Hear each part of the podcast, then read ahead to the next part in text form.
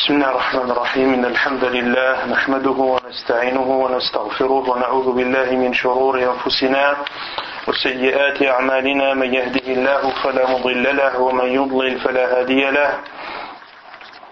وأشهد أن لا إله إلا الله وحده لا شريك له. وأشهد أن محمدا عبده ورسوله. يا أيها الذين آمنوا اتقوا الله حق تقاته ولا تموتن إلا وأنتم مسلمون. يا أيها الناس اتقوا ربكم الذي خلقكم من نفس واحدة وخلق منها زوجها وبث منهما رجالا كثيرا ونساء. واتقوا الله الذي تساءلون به والأرحام. إن الله كان عليكم رقيبا.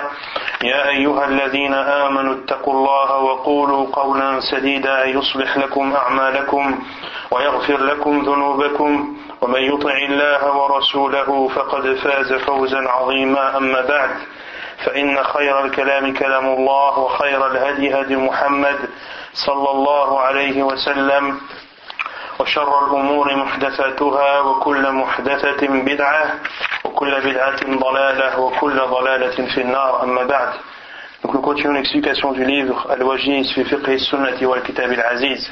Nous commençons aujourd'hui le livre de l'héritage, Kitab al-Fara'id. تعريفها قال المؤلف تعريفها الفرائض جمع فريضة والفريضة مأخوذة من الفرض بمعنى التقدير يقول الله تعالى فنصف ما فرضتم أي قدرتم والفرض في الشرع هو النصيب المقدر للوارث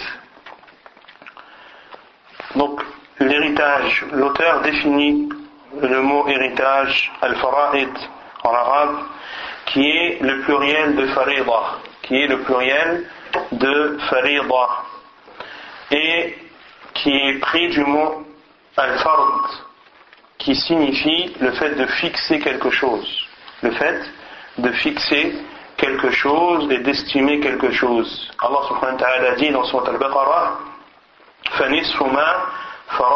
la moitié de ce que vous avez fixé. Dans quel contexte Allah subhanahu wa ta'ala a dit ce, a dit ce verset Pour ceux qui divorcent de leur femme avant d'avoir consommé le mariage. Allah subhanahu wa ta'ala dit فَنِسْفُمَا فَرَضْتُمْ Donnez-leur la moitié de la dot que vous aviez fixée. إلا أن أن يعفو الذي بيده عقدة النكاح sauf si la femme يعني, euh, ne veut pas de la moitié ou si l'homme veut laisser la totalité de la dot à sa femme. Et Allah a dit et de laisser la totalité de la dot est plus proche de la piété. Et l'héritage, al-fardo en islam, signifie c'est de donner la part fixée à chacun des héritiers. C'est ça l'héritage, c'est de donner à chacun des héritiers la part qui lui a été fixée par Allah subhanahu wa ta'ala. التحذير من التعدي في الموارث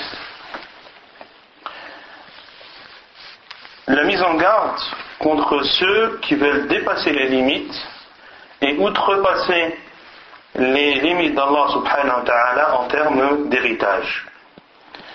Et avant de parler de ce sujet, pour ceux qui veulent apprendre l'héritage et pour que cela soit facile pour eux, les règles de l'héritage tournent autour de trois versets dans Surat al-Nisa et tournent autour d'un hadith du prophète sallallahu alayhi wa sallam qui est ألحق الفرائض بأهلها فما بقي فلأولى رجل ذكر.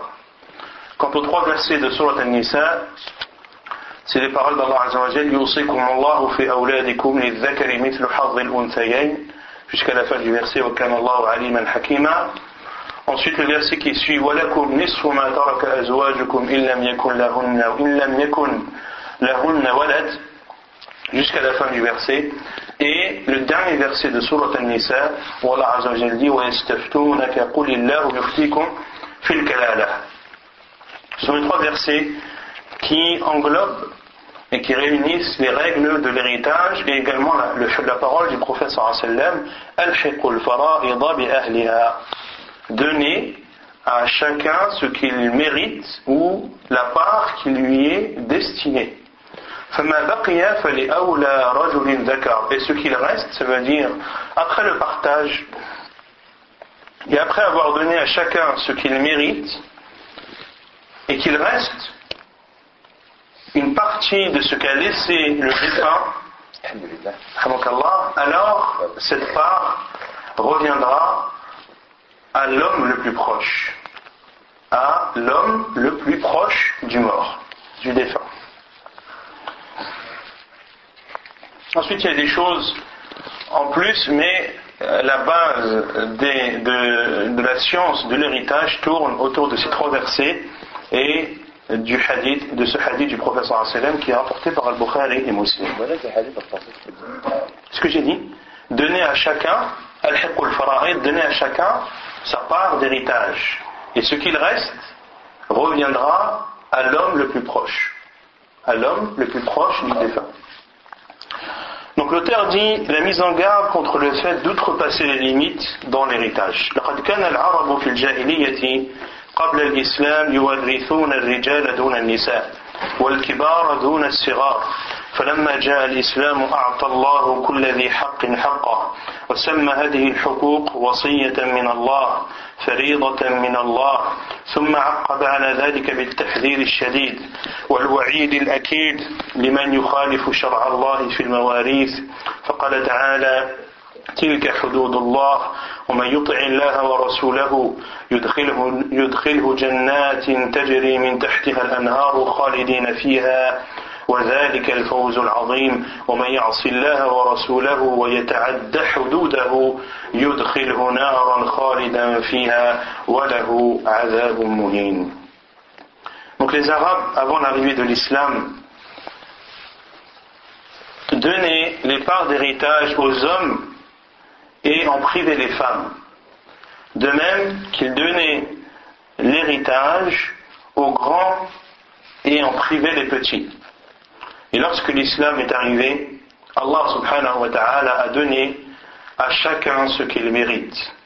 Et il a appelé ses droits, Allah a appelé ses droits dans le Coran, wasiyatan min Allah, une recommandation d'Allah, min Allah, une obligation de la part d'Allah. Et Allah subhanahu wa ta'ala a terminé euh, les versets de l'héritage dans Surat al-Nisa dans le verset 11, ou dans le verset 13 et 14, Allah Azzawajal a dit Tilka hududullah. Ce sont ou voici les limites d'Allah. Celui qui obéit à Allah et à son envoyé, il le fera entrer dans des paradis sous lesquels coulent des ruisseaux, ils y resteront éternellement. Et voilà la grande réussite. Et quant à celui qui désobéit à Allah et à son envoyé, et dépasse ses limites et outrepasse ses limites, il le fera entrer alors dans l'enfer dans lequel il y restera éternellement et il goûtera, c'est-à-dire en enfer, un châtiment douloureux. Donc Allah après avoir cité les règles de l'héritage et les parts de chacun, a dit prenez garde. Ceux qui veulent outrepasser les règles précédemment décrites, ceux qui veulent donner aux hommes plus que ce qu'ils méritent, ou ceux qui veulent priver des femmes, ou ceux qui veulent favoriser une personne par rapport à une autre, parce que cette personne est plus aimée chez lui, prenez garde, car Allah a donné à chacun ses droits, et celui qui ose et celui qui oserait outrepasser ses limites, Allah subhanahu wa ta'ala le fera entrer en enfer dans lequel il y sera châtié de façon douloureuse, billah. ثم يقول المؤلف ما يورث من مال المتوفى Qu'est-ce que lorsqu'un défunt laisse un patrimoine qui comporte des biens, que ce soit de l'argent ou tout autre bien immobilier ou autre, de cet argent qu'il laisse, est la part de cet argent qui sera destiné à l'héritage Est-ce que tout ce que laisse le, défunt doit être partagé entre les héritiers ou bien une, seule, une partie seulement de ce patrimoine doit être partagée et le reste non L'auteur dit إذا مات الإنسان بدأ من تركته بمؤونة تجهيزه ودفنه ثم بقضاء دينه ثم بوصيته فإن بقي شيء قسم على ورثته لقوله تعالى من بعد وصية يوصى بها أو دين. ولقول علي رضي الله عنه قضى رسول الله صلى الله عليه وسلم بالدين قبل الوصية. Donc l'auteur dit, lorsqu'une personne décède et qu'il laisse des biens, comme je l'ai dit, les biens peuvent être de quelque nature que ce soit, on doit commencer, on doit commencer, on doit utiliser ce bien tout d'abord pour payer tout ce qui est nécessaire à ses funérailles et à son enterrement. Donc la première chose à faire, c'est de prendre de l'argent et des biens qu'a laissé ce défunt pour acheter le, le le linceul, éventuellement pour payer celui qui va le laver s'il demande à être payé, et pour payer les frais d'enterrement. Les frais d'enterrement du défunt doivent être pris de son argent à lui. Ensuite, lorsque le défunt est enterré et que tous les frais de son enterrement ont été pris de l'argent qu'il a laissé, ensuite, l'on procède au remboursement de ses dettes. Si cette personne, si ce défunt a des dettes, on doit rembourser ses dettes de l'argent qu'il a laissé.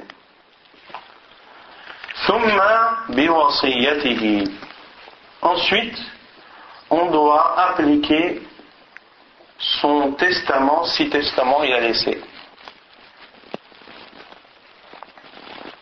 On doit appliquer le testament si testament on a. Si testament il a laissé, on a vu, on a vu, ça, on a vu cela dans le chapitre de l'Ouassin, il y a du testament qu'il était autorisé de faire le testament de ses biens à limite de de un tiers. Et le tiers est beaucoup. Le tiers, c'est déjà beaucoup. Donc si ce défunt a écrit dans son testament que je dédie un tiers de ma fortune à un tel, à telle et telle personne. On avait dit que le testament ne devait pas profiter en faveur de en faveur des héritiers. Le professeur m'a dit la point de testament pour l'héritier. Donc si cette personne n'est pas héritière et que c'est une personne étrangère ou qui ne fait pas partie des héritiers euh, de ce défunt, alors on doit appliquer le testament et donner le tiers de la fortune à cette personne. Ensuite, ce qu'il reste est ce qui devra être euh, divisé et dispatché entre les différents héritiers. C'est clair ou pas? Donc, les biens du défunt qui sont concernés par l'héritage sont les biens déduits des frais de son enterrement, déduits du remboursement de ses dettes et déduits de l'application de son testament, si testament il y a. Et ce n'est que ce qu'il reste de tout cela qui doit être partagé entre les, les héritiers. Et le testament, tu peux faire n'importe qui Non Le testament, tu peux faire un aléatoire Tu peux le faire à n'importe qui tant que ce n'est pas un héritier. La preuve est la parole d'Allah Azzawajal min ba'di wasiyatin yusa biha Après un testament qu'il aura testé ou une dette. C'est-à-dire que le partage de l'héritage ne se fera qu'après que le testament ait été appliqué et que la dette ait été remboursée. Ici, Allah a commencé par quoi dans le verset? Par testament. Et nous, qu'est-ce qu'on a dit juste avant? Qu'il fallait commencer par les frais de l'enterrement, ensuite par les dettes, et ensuite par le testament. Donc le testament vient en troisième lieu. Or, Allah Azzawajal a dit Min ba'di wasiyatin yusa biha aw dayn. Et Allah Azzawajal a dit après un testament testé ou une dette. Donc Allah Azzawajal a commencé par le testament et non pas par la dette. Qui a raison? Pourquoi n'avons-nous pas appliqué le verset? Et pourquoi vous nous précédez la dette au testament? Qui connaît la réponse? La réponse c'est que le professeur sallam qadra qabla al-wasiyyah. Le hadith que l'auteur cite juste après. Et Ali a dit le professeur a jugé de la dette avant le testament. C'est-à-dire le professeur sallam a jugé que la dette devait être remboursée avant l'application du testament. Pourquoi Allah a-t-il alors commencé par le testament avant la dette? Les savants disent parce que le testament peut être négligé, peut être négligé par les héritiers. Pourquoi? Car une dette, une personne qui a une dette envers une autre, est-ce qu'elle sait que telle personne qui est décédée lui doit de l'argent? Oui ou non? Elle le sait. Donc un jour ou l'autre, si cette personne veut récupérer son argent, elle ira se manifester auprès, auprès des héritiers pour dire un tel, euh, ou ton père, ou etc., le défunt, me devait telle et telle somme. Mais le testament, le testament, comme on avait dit, il doit être écrit, il doit être préservé par le défunt dans un lieu sûr. Qui prendra connaissance de ce testament? Les héritiers. Si le défunt lègue ou a légué un tiers de sa fortune à, à telle et telle personne, est-ce que cette personne est forcément au courant ou pas? Non. Non. Et les héritiers peuvent-ils cacher ce testament et le détruire? Oui. Et cette personne à qui ce bien était destiné, viendra-t-elle un jour se plaindre pour dire un tel m'avait légué telle ou telle chose Non, puisque le testament a été détruit. Donc c'est pour cela, qu'Allah Azzawajal a commencé par le testament. Car c'est ce qui est le plus, entre guillemets, le plus facilement, euh, comment dire, c'est ce qui peut être caché le plus facilement, sans que celui à qui on doit ou à qui le- le- le- les biens ont été légués ne s'en rende compte et ne sache quoi que ce soit. Donc Allah Azzawajal, ici, met en garde les héritiers pour dire attention, prenez garde à ne pas dissimuler le testament. Et si le défunt a laissé un testament, montrez-le au grand jour et donnez à chacun sa part. D'accord? Et pour, et les savants disent que pour se rappeler de, de de la priorité des biens qui doivent être euh, euh, puisés de ce que laisse le défunt est réuni dans, le mot tadoumu. Tadoumu. Tadoumu, il y a la lettre ta, il y a la lettre del, la lettre waw et la lettre mim. Ta comme tajhiz, c'est-à-dire les funérailles. Dal comme comme dain, c'est-à-dire dette.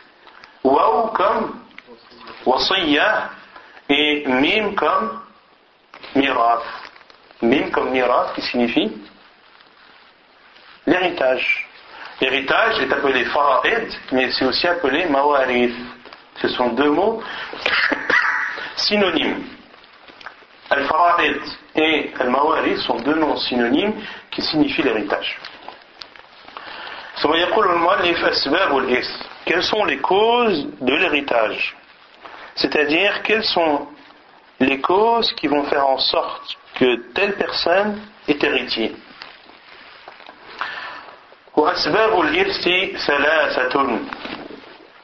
Les causes de l'héritage sont au nombre de trois. أولا النسب لقوله تعالى وأولو الأرحام بعضهم أولى ببعض Premièrement, les liens de parenté. Les liens de parenté, la preuve est la parole d'Allah Azzawajal et ce et les personnes faisant partie de la famille, c'est-à-dire qui ont des liens de parenté, sont héritiers. Certains méritent plus que d'autres, c'est-à-dire plus tu es proche du défunt et plus tu mérites, plus tu mérites l'héritage. Et les savants disent qu'un nasab, c'est-à-dire les liens de parenté, se divise en trois catégories. Il y a al-usul, il y a al-furu' et il y a al-hawashi. Al-usul, ce sont les bases, les racines. Autrement dit, c'est le père, le grand-père, l'arrière-grand-père, l'arrière-arrière-arrière-grand-père, et ceci en montant. Ça c'est al-usul, c'est-à-dire les racines. Ensuite, il y a al-furu'. Al-furu' c'est le fils, le fils du fils, ou les enfants du fils, etc., etc., en descendant. Ensuite, il y a al-hawashi. Al-hawashi, qui eux sont les frères. Que les savants, lorsqu'ils parlent de hawashi, les mettent à droite et à gauche du défunt. C'est-à-dire, ils, font un cercle pour définir le, défunt. En haut, ils mettent al-usul, c'est-à-dire les pères, les grands-pères, etc. En dessous, le fils et les petits-fils et petites-filles.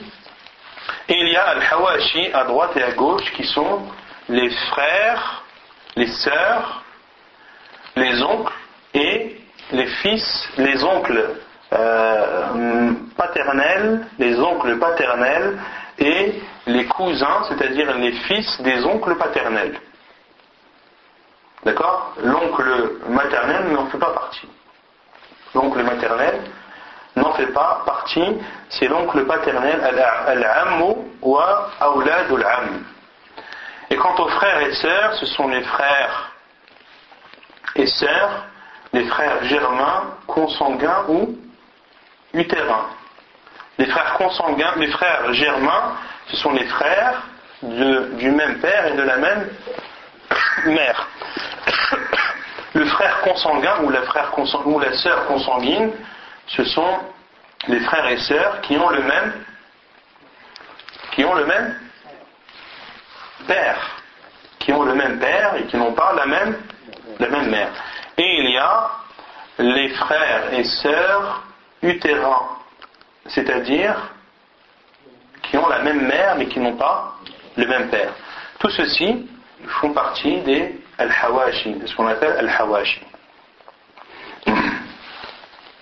Deuxièmement, ثانيا الولاء لحديث ابن عمر عن النبي صلى الله عليه وسلم قال الولاء لحمة كلحمة النسب Deuxièmement, la deuxième cause de l'héritage, c'est ce que les savants appellent al-wala. Et al-wala, qu'est-ce que al-wala Al-wala concerne un maître qui a un esclave et qui affranchit cet esclave. Si cet esclave meurt et qu'il ne laisse pas d'héritier, qui héritera de lui? Qui héritera de lui? Non? Il, n'a pas d'héritier. Qui héritera de lui? Son ancien maître. Parce que ce n'est plus son maître vu qu'il l'a affranchi. C'est son ancien maître. Pourquoi? Pour récompenser. C'est une récompense de ce maître dans cette vie d'ici-bas avant celle de l'au-delà. Car l'islam encourage fortement d'affranchir les esclaves. Et Allah Azzawajal euh, promet une récompense dans la vie d'ici-bas, dans, la vie de l'au-delà, mais il y a aussi des récompenses dans cette vie d'ici-bas. D'accord Et la preuve est le hadith du professeur sallam Al-wala'u luhmatun. Al-wala, c'est-à-dire le fait d'avoir affranchi son esclave, est un lien similaire au lien de parenté. C'est un lien similaire au lien de parenté.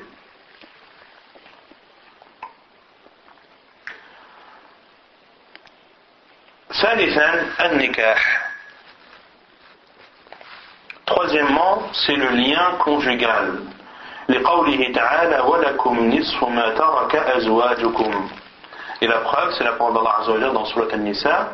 Et vous avez la moitié de ce qu'aura laissé votre femme. Donc ici, Allah Azzawajal a donné, on verra sous quelles conditions, à l'homme la moitié de ce qu'aura laissé son épouse défunte. Si sa femme décède et qu'elle ne laisse pas d'enfant, d'enfant de cet homme ou d'enfant d'un autre homme, alors le mari aura le droit à, la moitié de ce qu'aura laissé cette défunte. Donc ici, Allah a donné une part d'héritage au mari qui est lié par sa femme, par une liaison conjugale, par un mariage. Et les savants disent que le mariage doit être valide.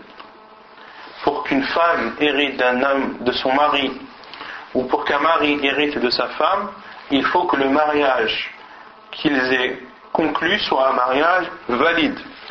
C'est-à-dire que toutes les conditions de validité du mariage soient réunies.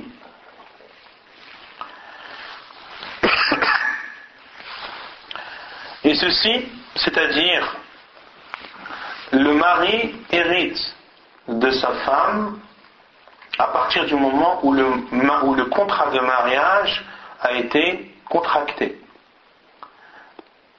Est-ce que le mariage doit être consommé pour que le mari hérite de sa femme? Ou est-ce qu'il peut hériter même sans avoir consommé?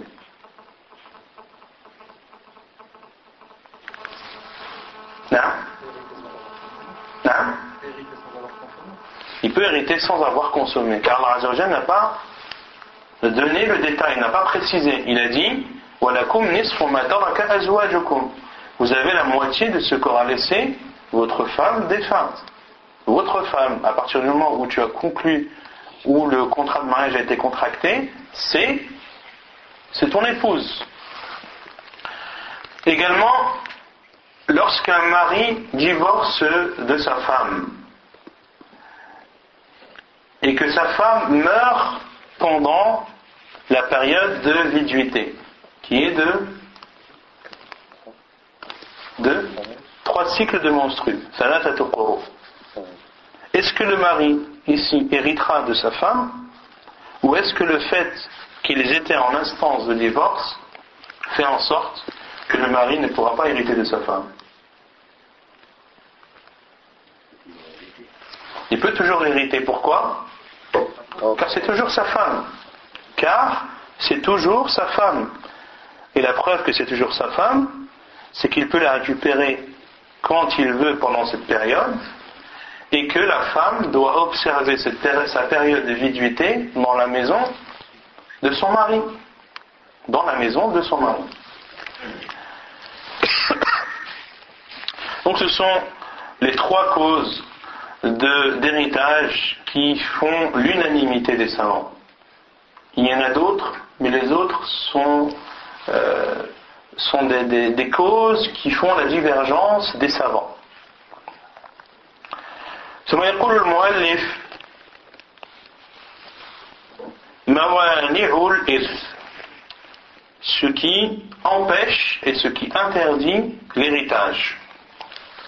أولا القتل عن ابي هريره رضي الله عنه عن رسول الله صلى الله عليه وسلم انه قال القاتل لا يرث حديث صحيح رواه الترمذي وابن ماجه وهو في الإرواء Premièrement, l'assassinat.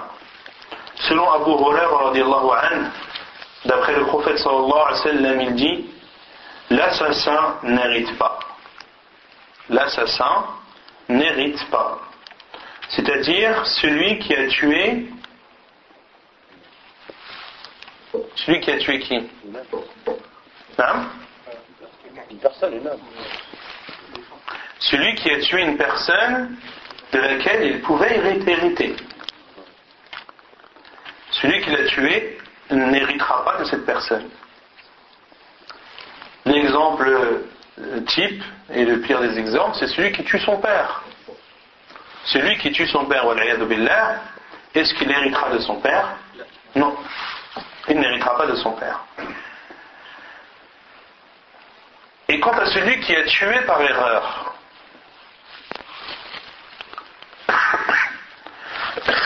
est-ce qu'il héritera de la personne qui l'a tué ou non? S'il fait partie de ses héritiers, bien sûr. Il y a des savants.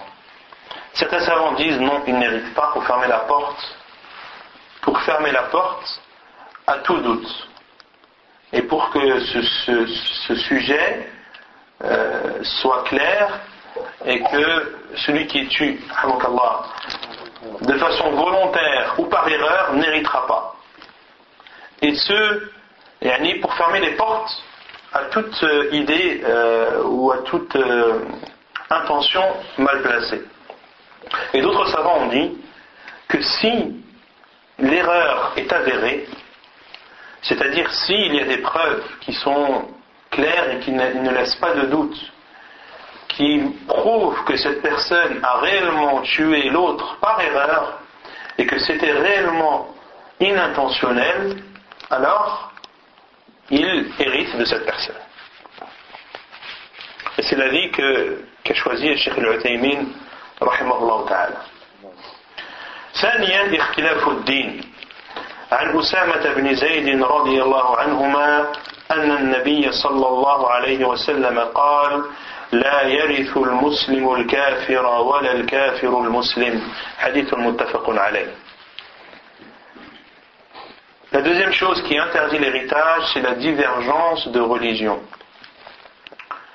Le prophète sallallahu a dit, selon Oussama ibn Zayd, le prophète a dit, le musulman n'hérite pas du non-musulman et le non-musulman n'hérite pas du musulman. Le musulman n'hérite pas du non-musulman. C'est-à-dire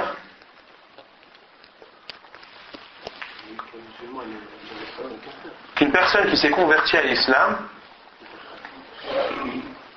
dont les parents sont non musulmans et que son père décède par exemple, est-ce que cet enfant qui s'est converti à l'islam héritera de son père?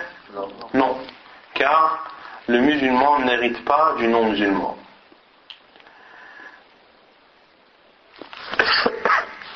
Et ce père non musulman, qui a un fils qui s'est converti à l'islam, ce fils décède, est-ce que le père héritera de son fils? Non. Non, car un non-musulman n'hérite pas d'un musulman.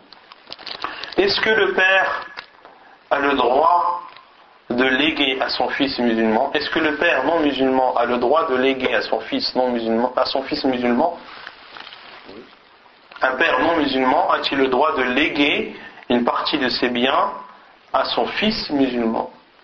oui, car là c'est, c'est un testament, ce n'est pas un héritage.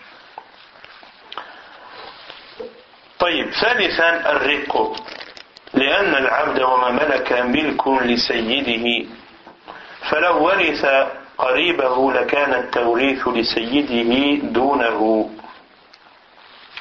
Et la troisième chose qui interdit l'héritage, c'est le fait d'être esclave. car l'esclave et ce qu'il possède appartient à, son maître. Et si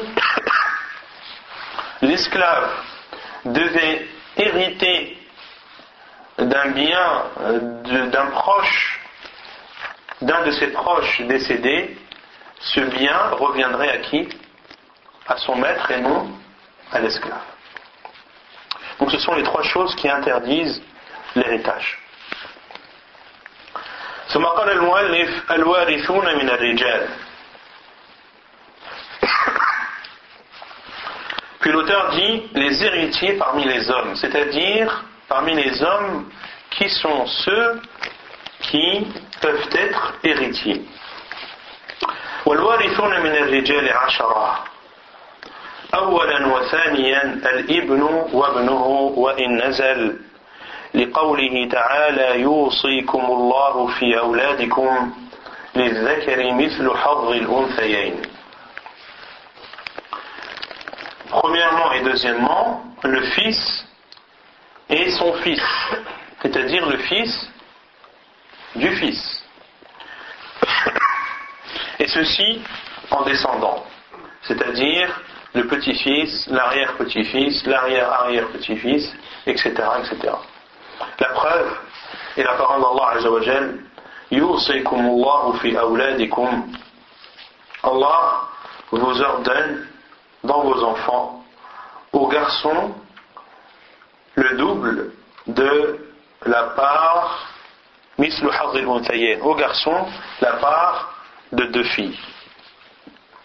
Aux garçons la part de deux filles. Donc Allah Azzawajal ici dit que les enfants sont héritiers que les enfants sont héritiers et ici les enfants ça englobe les enfants mais aussi les petits-enfants, mais aussi tous ceux qui, qui pourraient suivre. ثالثا ورابعا الأب وأبوه وإن علا لقوله تعالى ولأبويه لكل واحد منهما السدس والجد أب ولذا كان النبي صلى الله عليه وسلم يقول أنا أنا ابن عبد المطلب Troisièmement et quatrièmement, le père et son père, et ceci tout en montant. C'est-à-dire le père, le grand-père, l'arrière-grand-père, etc. Et la preuve est la parole d'Allah Azzawajal dans Surat Al-Nisa. Et pour ses pères, c'est-à-dire le père et, et la mère, les abawayhi, ici signifie le père et, et la mère.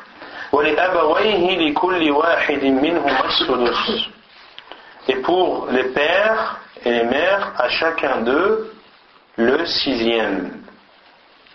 Et le père, qui est, qui est englobé dans les pères, les deux pères dans ce verset, le père signifie le père, le père du père, c'est-à-dire le grand-père, tout en montant.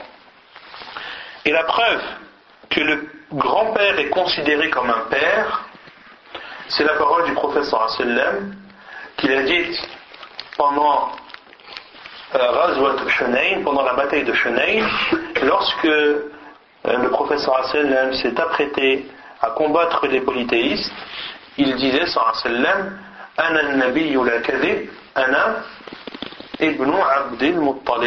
Je suis le prophète et ce n'est pas un mensonge et je suis le fils de Abdul Muttalib. Or, Abdul Muttalib, c'était qui? Son grand-père. Et le professeur Sam a dit Je suis le fils de Abdul Muttalib. Il a donc considéré Abdul Muttalib comme étant son père, donc a considéré son grand-père comme étant son père. Donc le grand-père est un père.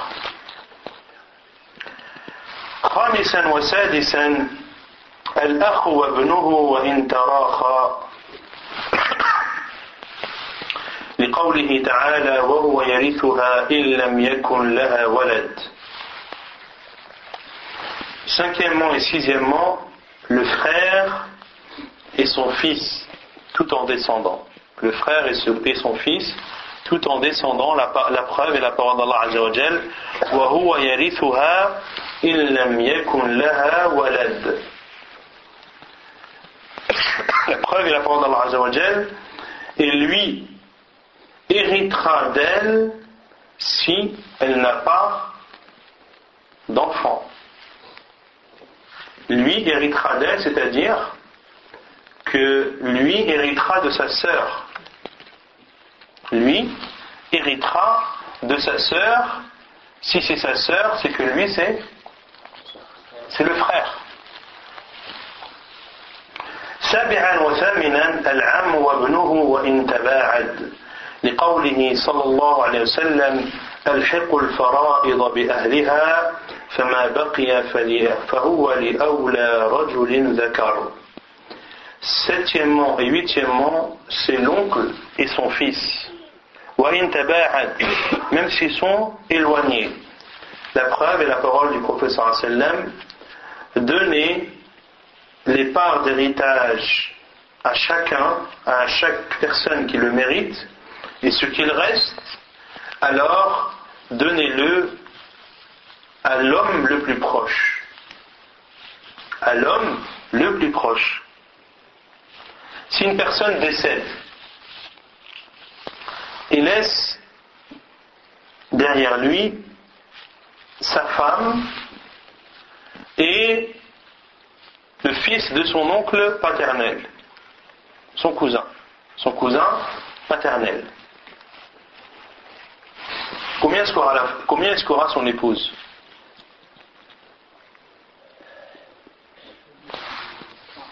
Elle aura le quart, car Allah dit ولهن الربع مما تركتم إن لم ولهن الربع مما تركتم إن لم يكن لكم ولد et elles ont, c'est-à-dire les épouses, le quart de ce que vous aurez laissé si vous n'avez pas d'enfant.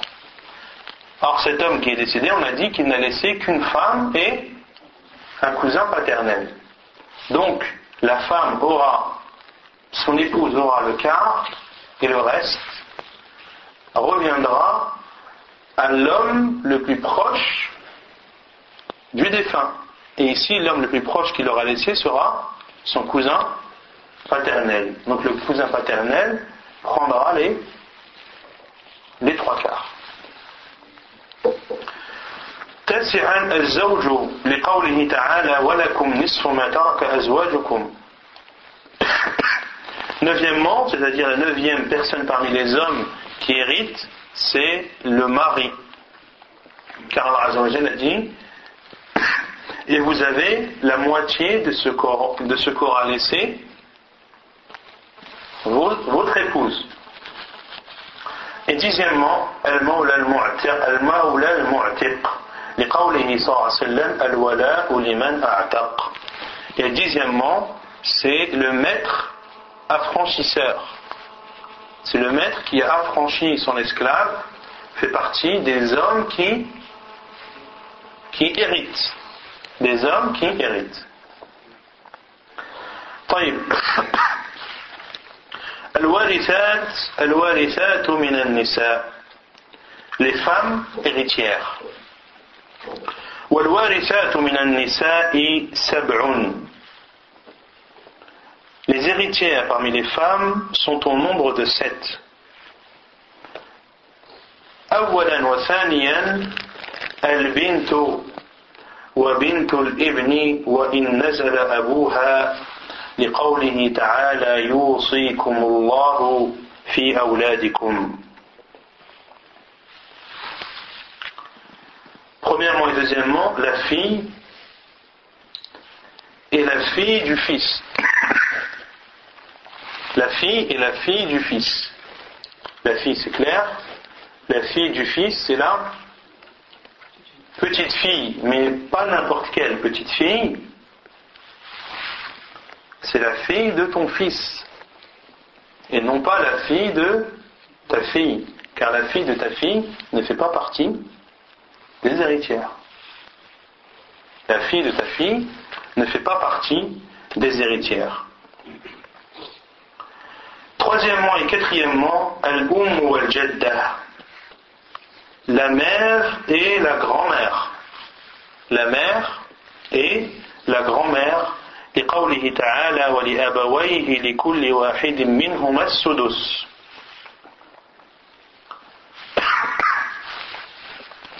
La mère et la grand-mère, la preuve de la parole d'Allah Azzawajal est pour ces deux parents, et pour ces deux pères, c'est-à-dire pour ses parents, c'est-à-dire son père et sa mère, à chacun le sixième.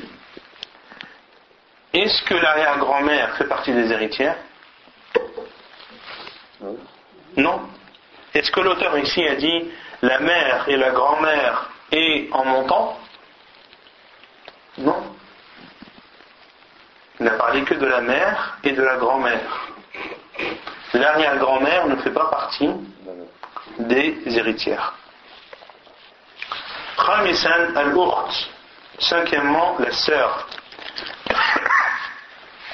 لقوله تعالى إن امرؤ هلك ليس له ولد وله أخت فلها نصف ما ترك Si un homme meurt et qu'il n'a pas d'enfant, mais qu'il a une sœur, فلها نصف ما ترك alors elle aura la moitié de, de ce qu'il aura laissé.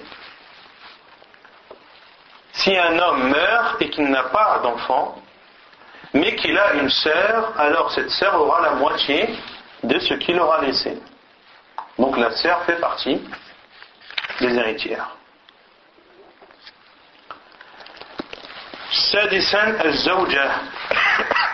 Sixièmement, là, l'épouse. La, preuve est la parole d'Allah Azzawajal et elles auront le quart de ce que vous avez laissé. Qui? C'est-à-dire vos femmes. Elles auront le quart de ce que vous aurez laissé, elles, c'est-à-dire vos épouses. سابعا المولاة المعتقة لقوله صلى الله عليه وسلم الولاء لمن أعتق Et septièmement, la maîtresse, c'est-à-dire celle qui avait en sa possession un esclave qu'elle a affranchi. Si son esclave décède et qu'il n'a pas d'héritier, alors elle héritera de, de ses biens. Car le professeur Hassan a dit Al-wala ou liman a'taq. Al-wala, c'est-à-dire ce qui rend légitime l'héritage après avoir affranchi, appartient, c'est un droit qui appartient à celui qui a affranchi. On comprend de cela que si un esclave, si le maître d'un esclave décède, est-ce que cet esclave héritera de lui? Pourquoi? Non Non, soit c'est la raison. Alors on a dit qu'il avait l'esclave, il n'avait pas de. Il n'avait pas de bien. Même là, son maître, il est décédé. Mais c'est pas bien, il n'est pas dans les gens qui Non, parce que le, le professeur Hassan a dit Al-wala ou liman a'taq. Al-wala, c'est-à-dire le fait de pouvoir hériter par un affranchissement, appartient à qui? À celui qui, qui a affranchi